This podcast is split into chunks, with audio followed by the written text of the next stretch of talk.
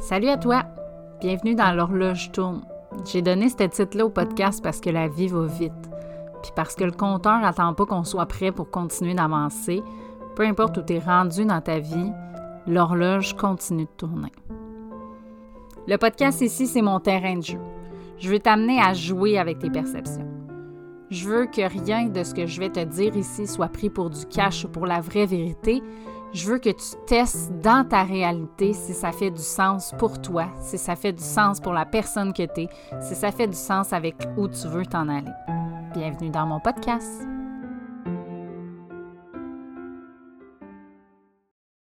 Salut, salut! Bienvenue dans ce nouvel épisode de podcast-là. Écoute, je commence tout de suite parce qu'aujourd'hui, j'avais envie d'aborder avec toi quelque chose que je trouve qu'on n'entend pas assez parler, que ce soit dans le domaine de la relation d'aide, que ce soit dans le monde du coaching, que ce soit dans le développement personnel. Euh, puis je suis pas en train de dire que je détiens la science infuse et que je suis la seule à connaître ça, mais clairement, dans mon parcours à date dans les sept dernières années, jamais on m'a parlé de ça et pourtant, euh, je me rends compte que c'est une de mes manières de fonctionner, que c'est un des moyens que j'utilise régulièrement dans ma vie qui me permet non seulement de changer ma vie, mais de changer des habitudes de vie qui on considérait qui sont difficiles à changer. En ce moment, ce qui est beaucoup véhiculé, c'est ce qui s'appelle le massive action, qui est euh, le fait de mettre des actions massives, là, si je te traduis en français, mais de mettre des actions, beaucoup d'actions de manière répétée, constante, continuelle pour réussir à finalement avoir des résultats. On est encore sur des vieilles études scientifiques qui disent que pour que le cerveau se transforme, ça prend énormément de répétitions pour créer une nouvelle connexion neuronale, alors que dans les faits, les nouvelles études sur l'humain démontrent que c'est aussi facile d'apprendre à changer quelque chose qu'on soit adulte, qu'on soit enfant, c'est possible de créer des transformations permanentes et durables dans le temps quand on sait comment faire. Je ne vais pas rentrer sur ce sujet-là de l'importance de choisir quelqu'un qui a une formation parce que j'ai moi-même commencé comme coach et j'avais pas de formation. Et j'avais ce même discours-là que plusieurs gens ont d'une formation en quoi, à quoi ça sert d'avoir une formation? Ça sert à savoir ce que tu fais. C'est la seule parenthèse que je vais te donner parce que oui, mes clients avaient de la transformation, mais je n'étais pas consciente de la transformation que j'allais leur apporter. J'étais pas consciente de comment fonctionnait le cerveau humain, comment fonctionnait la transformation, comment créer un impact rapide, durant, durable, permanent, qui ne demandera pas un max d'effort, qui ne demandera pas de se sacrifier, qui ne demandera pas de ce qui me vient, c'est qu'il ne va pas te demander de t'arakiri toi-même pour changer ta vie et avoir des résultats. Parce qu'on s'entend que qui a le goût de faire ça? Y a-tu un pitch de vente moins motivant que celui de te dire que ça va être inconfortable, que ça va être souffrant, que ça va être difficile, que ça va demander de la répétition, de l'engagement, que tu n'auras pas de motivation à le faire, que la motivation, ça n'existe pas? Qui a le goût d'embarquer là-dedans puis de changer sa vie? Puis là, comme d'habitude, je veux nuancer mes propos parce que mon but, c'est pas non plus de te faire croire à la pensée magique et de te dire que ça va être facile et de te dire que ça te demandera pas d'action ou de changer des trucs. Parce que, inévitablement, les résultats que tu as en ce moment dans ta vie, c'est le résultat, c'est la conséquence. Puis une conséquence, by the way, ça veut pas dire que c'est négatif, ça a été employé comme ça quand on était enfant, je vais te mettre en conséquence, là, mais la vraie définition du mot conséquence, c'est action-réaction, c'est la réaction aux actions que tu as eues, c'est le résultat, c'est le c'est la, la, somme des actions que tu as posées qui t'ont donné ce résultat-là. Pour moi, c'est ça la conséquence. Fait que la vie que tu as en ce moment, ici, maintenant, aujourd'hui, la relation que tu as avec tes enfants, avec ton conjoint, avec tes finances, avec la nourriture, peu importe, c'est un résultat de ce que tu as fait avant. Fait que je vais pas te mentir puis te dire que si tu veux changer des trucs, ben ça va te demander de faire des actions différentes. Mais là où c'est important pour moi de nuancer, c'est justement comme je te disais, c'est plus vrai que ça demande du massive action, que ça demande une répétition énorme, que ça demande de, d'aller à contre-courant, d'aller contre toi, de ne pas t'écouter pour réussir à avoir ces résultats-là. Au contraire. C'est possible de le faire en ayant du fun. Je te dis pas qu'il n'y en aura pas de défis. Je te dis pas que tu rencontreras pas des obstacles. Je te dis pas que.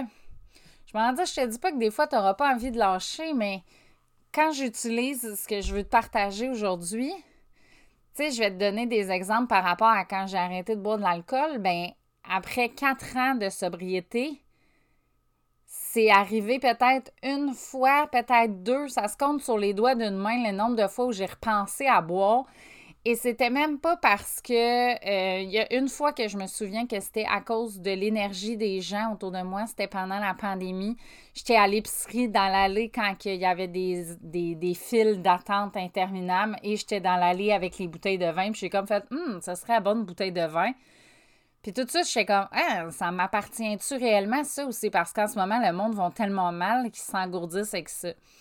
Mais à aucun moment depuis mes quatre années de sobriété, j'ai eu envie de rechuter ou de boire pour les raisons pour lesquelles je buvais avant. J'en ai même fait un post sur mes médias sociaux où je disais que j'avais comme un syndrome d'imposteur de mon alcoolisme parce que j'ai pas l'impression de vivre un combat continuel. Puis même quand j'ai arrêté, tu sais, si tu te dis, ben oui, mais ça fait quatre ans, c'est normal. Mais le jour où j'ai pris la décision que j'arrêtais de boire, ça a été mon point de non-retour. Ça a été cette journée-là, j'ai pris cette décision-là. Je savais pourquoi je prenais cette décision-là et je savais que je n'y reviendrais plus à cet endroit-là. Et ce que je trouve qui n'est pas assez véhiculé, c'est que ce point de non-retour-là, là, tu n'es pas obligé de te rendre à perdre ton emploi, à perdre, à, perdre ton conjoint, à te séparer, à perdre la garde de tes enfants, à faire faillite. Tu n'es pas obligé de te rendre au fameux fond du baril pour créer ce point de non-retour-là. Parce que oui, des fois, ça arrive qu'on se rend là. Avec mon anxiété, je me suis rendue là. Je me suis rendue au jour où mon fils, qui est hospitalisé il y a deux ans et demi, et il pèse sur la sonnette pour dire à l'infirmière Est-ce que tu peux aider ma mère? Elle va pas bien. Puis c'est lui qui était hospitalisé à ce moment-là. Ça, ça a été mon fond du baril parce que je me suis rendue tellement loin à mal aller. Je me suis tellement convaincue que j'avais pas besoin d'aide, que j'allais y arriver toute seule parce que ça me faisait mal de plonger dans mon passé, dans mes souvenirs, parce que j'avais pas envie d'aller là. Puis je me convainquais d'autres choses. Fait que je me suis rendue vraiment loin au fond du baril. Mais t'es pas obligé de te rendre là pour créer du changement. Parce que oui, il y a certaines personnes pour qui ça fonctionne, le Massive Action. Il y a certaines personnes pour qui ça fonctionne de se rendre aussi loin, de se rendre au burn-out, de se rendre. Je pense à mon mari qui s'est rendu sur un toit en plein milieu du centre-ville pendant qu'il travaillait à se dire si je saute en bas, je vais-tu vraiment manquer à quelqu'un? Il a fallu qu'il se rende là avant de faire OK, wow, là. Je peux pas continuer comme ça j'ai une femme, j'ai deux enfants, je suis pas bien mentalement, je suis pas bien physiquement, je suis pas bien dans ma vie. Et ça s'en est tenu qu'à un cheveu. Il aurait pu prendre la décision finalement de sauter. Dieu merci, il n'y a pas une journée où je ne suis pas en reconnaissance qu'il ne l'ait pas fait, qu'il ait choisi la vie, qu'il se soit choisi lui, hein, parce que souvent on a tendance à dire qu'il nous a choisi, mais c'est pas ça, il n'est pas venu sur Terre pour me choisir ou pour choisir ses enfants. Il est venu ici pour se choisir, lui, pour avoir du fun dans sa vie. Puis ça, c'est souvent ce qui nous amène au fond du baril parce que justement, on priorise tout le monde dans notre vie. On priorise nos enfants. Combien de fois mon chum a dit quand ma femme puis mes enfants vont bien, je vais bien? Mais c'est pas normal. Parce que si lui, il va bien en priorité, là, bien, ça fait que nous, on peut bien aller aussi. Versus que si lui, son bonheur dépend de nous, mais là, on a une pression de bien aller pour que lui aille bien. C'est pas supposé être ça, la vie. Fait que oui, c'est vrai que ça fonctionne pour certaines personnes, le massive action puis la répétition, mais c'est aussi prouvé maintenant que quand tu changes tes connexions neuronales, quand tu fais une prise de conscience, puis souvent ce qui fait que ça ne fonctionne pas, puis je reviens avec le fait de quand on a une formation et pas de formation, quand on ne sait pas ce qu'on fait, souvent on va changer une connexion à la fois. Puis là, ben oui, c'est vrai que c'est difficile de créer du changement permanent et, permanent et durable. J'essaie toujours de dire deux mots en même temps. C'est vrai que c'est difficile de créer du changement permanent et durable dans le temps quand tu changes une connexion à la fois parce que mettons que tu en as 25 qui pointent dans cette direction-là, puis là, tu en changes une, ben il en reste quand même 24 qui tirent dans ce chemin-là. Fait que c'est long, les changer une par une.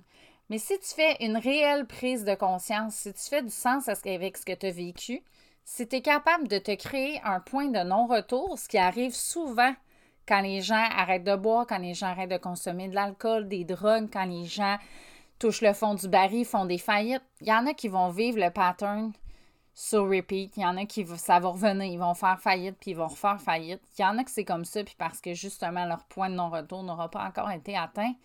Mais le jour où tu crées ce point de non-retour-là, tu changes les 24, les 25 connexions neuronales en même temps, bien, il n'y a plus rien qui t'amène dans l'ancien chemin. Et c'est cette prise de conscience-là que je veux te faire faire aujourd'hui parce que c'est possible de créer ce point de non-retour-là. J'enseigne dans mon programme justement que, en fait, c'est pas à moi que ça appartient, c'est la PNL qui nous enseigne ça et je l'ai appris dans ma certification avec Marisol, mais que l'humain a des manières différentes d'être motivé. Et il y en a un là-dedans que la méthode la plus courante chez 95% de la population, c'est d'être éloigné de quelque chose. Donc, c'est pour ça qu'on attend de se rendre au fond du baril parce que là, je te donnais dans le dernier épisode de podcast l'exemple avec si tu es au bord de te noyer, puis tu dis je vais me rendre au fond de la piscine, puis au moins je vais me propulser, puis je vais être capable de remonter, puis je vais m'en sortir parce que si j'essaie de remonter, peut-être que je vais me noyer. Mais ça, c'est l'éloigner de. Tu vas te rendre jusqu'à la noyade avant de faire la prise de conscience de il faudrait peut-être que je remonte dans la piscine parce que pas sûr que je suis capable de continuer. On est capable, l'humain, de se rendre très loin dans la souffrance avant d'accepter de demander de l'aide, avant de lever la main. On est capable de tellement s'oublier et se sacrifier pour ce que les autres vont penser, tellement capable de se sacrifier pour l'amour des autres, pour l'apparence. Hein? De quoi on va avoir l'air? De quoi on a l'air quand on fait une dépression? De quoi on a l'air quand on est en burn-out? De quoi on a l'air? L'autre fois, j'écoutais à Tout le monde en parle, Bianca Gervais qui parlait d'être fatigué. Puis, tu sais, un des commentaires qu'elle reçoit le plus, c'est Mais de quoi tu te plains? parce que tu as une belle vie, tu as des enfants en santé, tu travailles avec ton conjoint, tu tripes, tu es encore amoureuse de lui, tu tripes sur ton métier, sur tes projets, tu as de l'argent. Comme de quoi tu te plains? Comme si elle n'avait pas le droit, cette humaine-là, d'être fatiguée parce qu'elle a une belle vie. Hein? Fait que les gens, ils pensent quoi quand on dit qu'on fait de l'anxiété? Ça n'a aucun sens que la santé, qu'elle soit physique, qu'elle soit émotionnelle, qu'elle soit énergétique, qu'elle soit psychologique, ça n'a aucun sens que ce soit tabou et qu'on n'en parle pas. Et ça n'a aucun sens non plus qu'on ne soit pas éduqué en ce sens-là. Fait que là, tu es sûrement en train de te demander, OK, Steph, c'est beau que, ce que tu nous expliques, puis que je m'éloigne de des trucs, mais comment je fais pour créer ce fameux point de non-retour-là? Et c'est justement le sujet du podcast, t'es à la bonne place. Mais en fait, c'est, premièrement, tout commence par une prise de décision, mais tu dois être connecté avec toi-même. Tu dois savoir ce que tu veux réellement et surtout, surtout, surtout, tu dois t'autoriser à être honnête envers toi-même. Parce qu'il n'y a rien de mal à mettre ton genou à terre et à faire là, ça va pas. C'est là où tu peux créer ce point de non-retour-là. Parce que, comme je te dis, 95% de la population est conditionnée à s'éloigner de quelque chose. Puis ça, là, c'est causé par notre cerveau reptilien qui aime pas l'inconfort et ce qui cherche, c'est la quête de plaisir continuel. Fait que souvent, ben, on va combler ça avec les médias sociaux, on va combler ça avec l'alcool, on va combler ça avec les drogues, on va combler ça avec l'engourdissement avec le bruit dans la maison parce qu'on n'est pas bien quand on est toute seule avec nous-mêmes. Et ça fait qu'on est continuellement jamais connecté avec nous-mêmes. On va rarement dans notre profondeur, on va rarement dans notre vulnérabilité et on sera inévitablement à un point de non-retour qui est plus difficile à remonter que d'autres points de non-retour.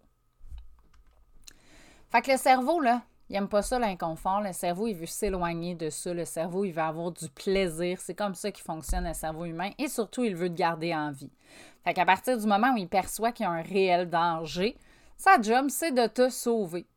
Fait qu'il y en a qui vont utiliser comme moyen de te créer un point de non-retour hyper fort. Je pense à Tony Robbins dans ses événements qui va te créer un ancrage de euh, si tu changes rien dans 5 ans, ta vie va avoir l'air de quoi? Puis dans 10 ans, puis dans 20 ans, puis tu vas être une prostituée, puis tes enfants vont te renier, puis tu n'auras plus d'argent, puis tu vas te droguer, puis tu...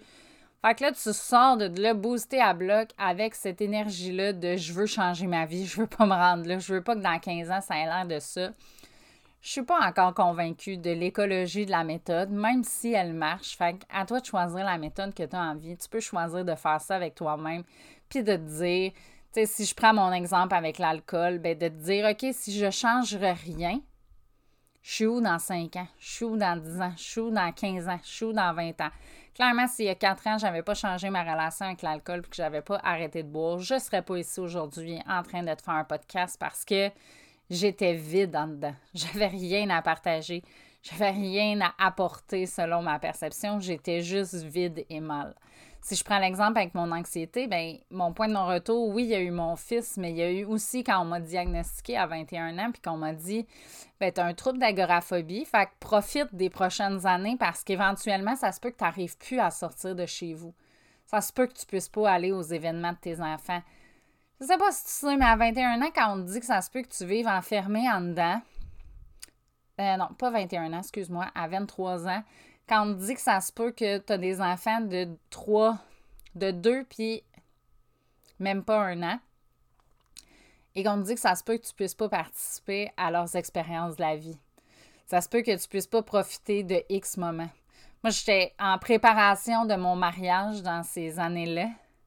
J'étais comme, je peux pas croire, je serais pas capable de me marier d'une salle. Je serais pas capable d'être en relation avec des gens. Ça a été mon point de non-retour. Je vais faire les choses en sorte que je vais plus vivre de cette agoraphobie-là. Je veux pas avoir cette étiquette-là. Je veux pas être conditionnée à ça. Puis oui, ça a demandé des sorties de zone de confort. Oui, ça a demandé de tolérer l'inconfortable puis d'aller dans des événements même si je n'étais pas bien, même si les premiers événements, je les passais, j'allais dans les foires, puis tous ces trucs-là, remplis de foule de monde, et aussi dégueulasse que ça puisse paraître, je passais ma soirée enfermée dans un bécosse, mais ça a duré une fois, deux fois. C'est quoi cet inconfort-là versus la fierté qui vient après de Hey, j'ai quand même été, j'ai quand même toléré l'inconfortable et surtout la fierté qui me vient aujourd'hui, dix ans plus tard, à habiter sur un camping l'été, à être capable d'être en relation avec des gens, à être capable d'aller dans du réseautage, à être capable d'animer des ateliers, à être capable de coacher des inconnus. Tout ça n'aurait pas été possible si je m'étais accrochée à ce diagnostic-là. Fait que moi, ça, ça a été mon point de non-retour de je suis venue ici pour accomplir de grandes choses. Et cette étiquette-là, me nuit. Cette étiquette-là fait en sorte que je ne pourrais pas les réaliser, ces rêves-là. C'est pour ça que je te dis que pour créer ton point de non-retour, ça demande d'avoir une connexion à toi-même, puis de savoir ce que tu veux, de savoir où tu t'en vas. Puis je te donne l'exemple avec l'anxiété, puis je te l'ai dit dans les premiers épisodes de podcast, le message que tu envoies à ton cerveau quand tu te choques et tu le fais pas, c'est que tu n'es pas capable. Fait que oui, ça demande un certain inconfort, mais pas de là à dire que c'est la répétition parce que c'était la première fois la pire.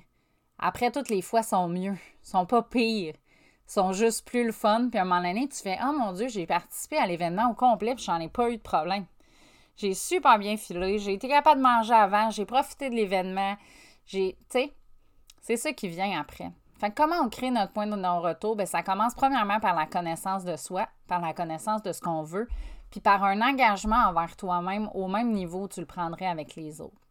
Quand j'ai décidé d'arrêter de boire, je me souviens de cette dernière gorgée-là que j'ai pris un 31 décembre. Peut-être qu'on était rendu le premier, parce que je me souviens pas l'heure.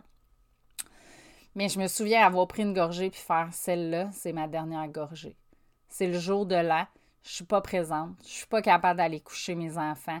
Je suis pas capable de savourer cette nouvelle année-là avec eux. Je suis juste finie par l'alcool. Et ça, plus jamais je veux vivre ça. Plus jamais je veux me rendre là. Plus jamais je veux être dans cet état-là. Plus jamais je veux engourdir ce que je ressens au détriment de perdre la jeunesse de mes enfants. Ça, ça a été mon point de non-retour.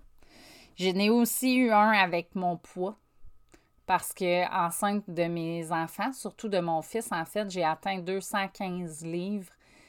Et pour moi, ça a été une prise de conscience énorme parce que pour mes enfants, pour tomber enceinte, j'avais arrêté de fumer, j'avais arrêté de boire de l'alcool. Pour moi, c'était hyper important de leur offrir un environnement sain pour leur développement. Mais j'avais pas catché à ce moment-là que toute l'hygiène de vie, puis ton sommeil, ta nutrition, les nutriments et tout ça avait aussi un impact sur cet enfant-là. Fait que j'ai euh, j'avais pas une bonne hygiène de vie. Puis tu sais, pour vrai, je suis pas en train de te dire euh, j'ai pas de point de vue intéressant en fait sur le poids des gens ou sur le poids qu'ils atteignent ou quoi que ce soit.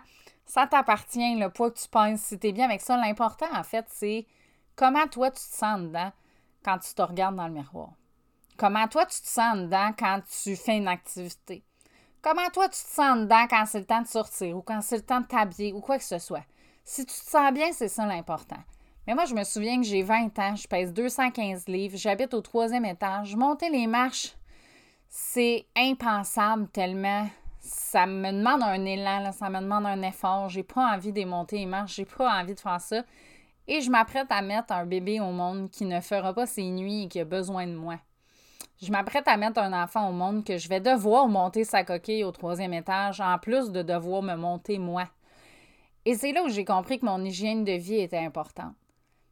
Pas juste le poids sur la balance, mais sur comment j'avais envie de me sentir, sur mon énergie, sur comment j'étais.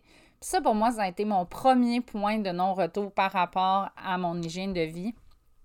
C'est loin d'avoir été parfait, on s'entend. Je te dis que plus quelques années plus tard, j'avais un problème d'alcoolisme. Il y a eu d'autres trucs par rapport à mon hygiène de vie, mais ça, ça a été mon premier point de non-retour. Et j'en ai encore des points de non-retour à ce jour où je dis tout le temps que mon chum, c'est un saint pour sortir avec une coach parce que comme je suis continuellement en évolution, comme j'ai continuellement des prises de conscience, comme je travaille continuellement mon développement personnel, je ne peux pas te dire le nombre de fois où j'ai décidé que je changeais notre structure familiale, le nombre de fois où je changeais nos règles, le nombre de fois où je changeais notre alimentation, notre modèle d'éducation, de comment j'avais envie d'élever les enfants.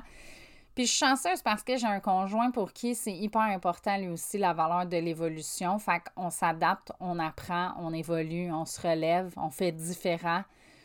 Puis pour moi, c'est ça qui est important, beaucoup plus que la perfection à montrer à mes enfants. Tu sais, j'enseigne à mon fils de 12 ans déjà qui peut faire les décisions qu'il veut dans la vie, mais qui doit être prêt à assumer ce qui va venir après. Il peut ne pas les faire, ses devoirs au secondaire. Je ne vais pas me pogner avec lui pour pas qu'il fasse ses devoirs. Mais il va vivre avec le fait que ça se peut qu'il y ait une retenue, que ça se peut qu'il y ait un échec, que ça se peut qu'il doive aller en récupération. Il est au courant des conséquences qui viennent après les gestes posés.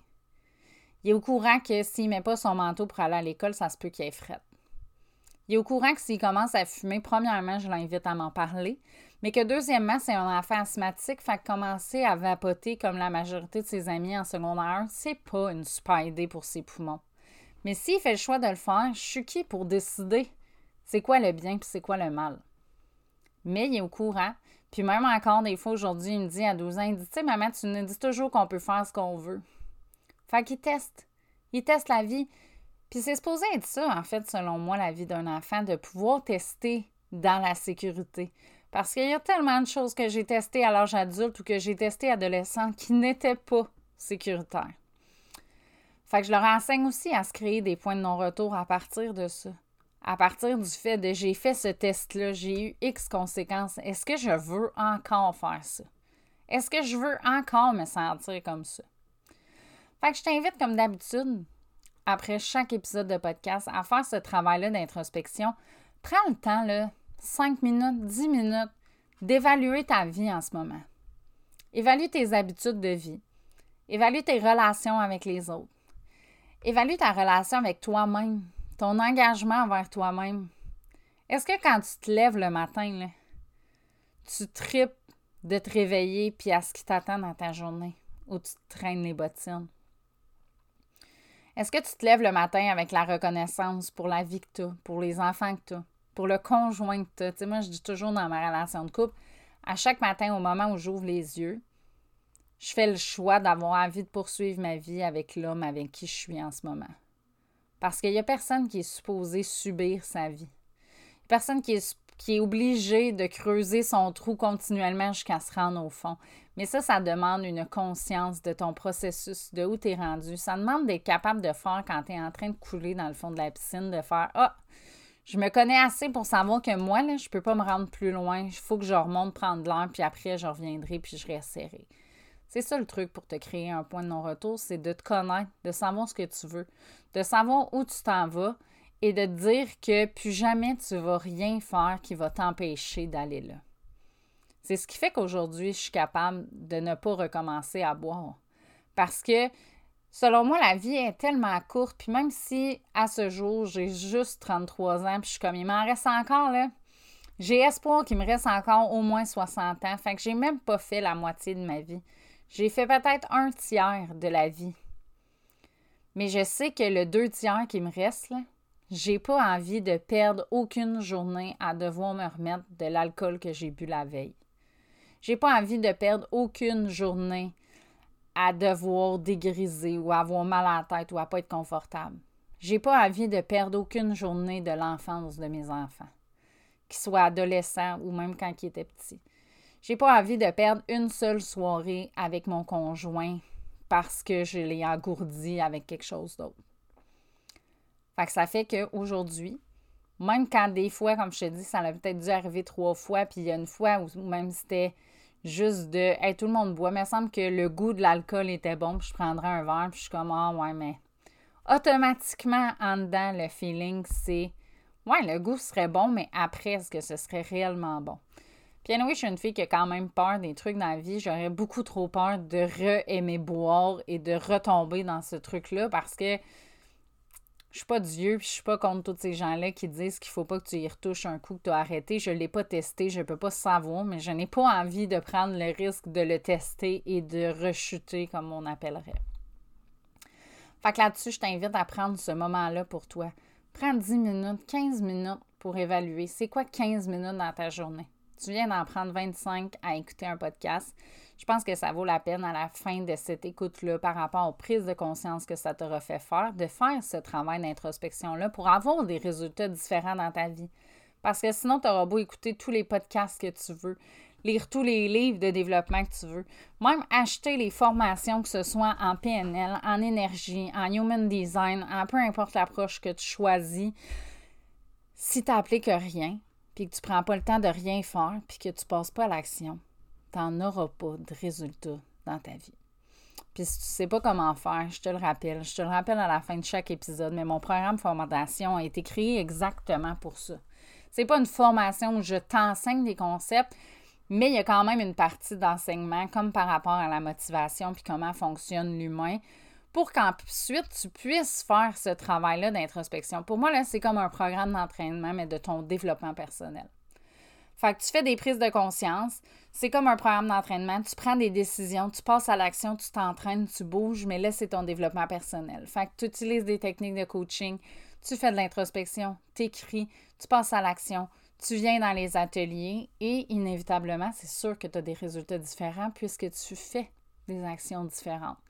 Fait que tu ne sais pas comment faire. Si tu as besoin d'aide avec ton introspection, ben, tu as le choix de t'inscrire au programme Fondation. Tu as le lien dans la description du podcast. Puis sinon, tu peux juste m'écrire aussi. Je suis pas quelqu'un qui aime la vente à pression et qui veut vendre à tout prix. Si je pense que je peux pas t'aider, je vais te référer à quelqu'un que je pense qui peut t'aider. Puis des fois, c'est juste d'un ou deux conseils gratuits que tu as besoin. C'est pas nécessairement d'un coaching, c'est pas nécessairement d'un programme, c'est peut-être juste d'un coup de pouce, d'une petite touch d'être vu, d'être reconnu, de savoir que tu existes. Puis pour moi, c'est ça la beauté de mon métier. S'il n'y a pas d'humain qui écoute ce podcast-là en ce moment, s'il n'y a pas d'humain qui me suit sur les médias sociaux, s'il n'y a pas d'humain qui vient en coaching, s'il n'y a pas d'humain qui prenne mon programme, ben il n'y a pas de coach en arrière. Fait que là-dessus, merci d'avoir été là. Je te dis à très bientôt. Je t'invite encore une fois à partager ce podcast-là dans tes différents médias sociaux pour que ça puisse parler à un maximum de gens possible. Puis si t'es game, tu pourrais même partager une prise de conscience c'est pas obligé d'être publiquement. Tu peux juste m'écrire pour me dire quelle prise de conscience cet épisode-là t'aura fait prendre. Puis sinon, mais je te dis à dans un prochain épisode.